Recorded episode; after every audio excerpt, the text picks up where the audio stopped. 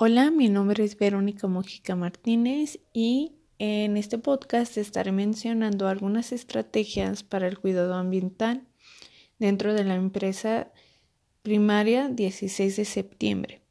Bueno, para comenzar, creo que es muy importante que pues el medio ambiente nos proporciona no solamente el agua, sino la manera de, de producir alimento y pues de mantenernos día con día.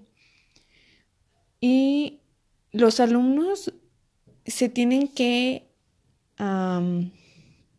capacitar de alguna manera al darles información sobre la importancia que es la conservación de nuestro medio ambiente y pues la función que tiene los animales, las plantas, que bueno, en pocas palabras siento que los niños ya saben lo que hacen las plantas, que nos proporcionan oxígeno, lo limpian y bueno, así sucesivamente.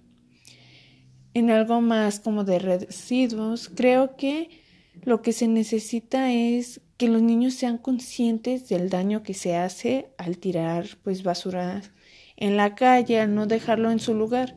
Yo sé que es pues inevitable no generar basura, pero sí se puede reducir. En ese aspecto, Considero que pues en caso de los padres de familia cuando envían a sus hijos a la escuela pueden enviarles pues cosas que no generen tanta basura, por ejemplo, en vez de mandarlos con un negrito. Pueden ir a la panadería y buscar un pan que sea parecido al negrito y pues ya no se generó ese plástico, simplemente es un se necesita un espacio en donde guardarlo, por ejemplo, una lonchera. Y este esa lonchera se puede pues reutilizar así que no se genera tanta contaminación como lo hace un, una envoltura de negrito. Otra de las cosas es que sean cuidadosos por ejemplo con sus botellas de agua. Este se les olvida constantemente en la escuela y pues esa agua a veces no tiene nombre, eh, se pierden o los niños nunca se dieron cuenta, al igual que los papás, y pues se deja ahí y se terminan pues simplemente botando las botellas. Y se puede aprovechar ese agua. Esa agua la pueden poner para los pájaros o se puede aprovechar para en las plantas y el plástico se puede mandar a reciclar.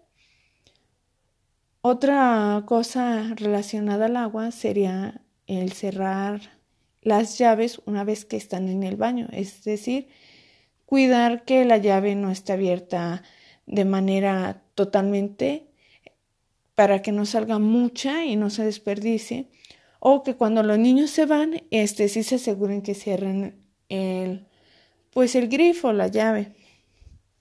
Considero que esas son las cosas que son más notorias y que se pueden aplicar tanto en la casa o en cualquier lado prácticamente, porque son cosas que nos rodean.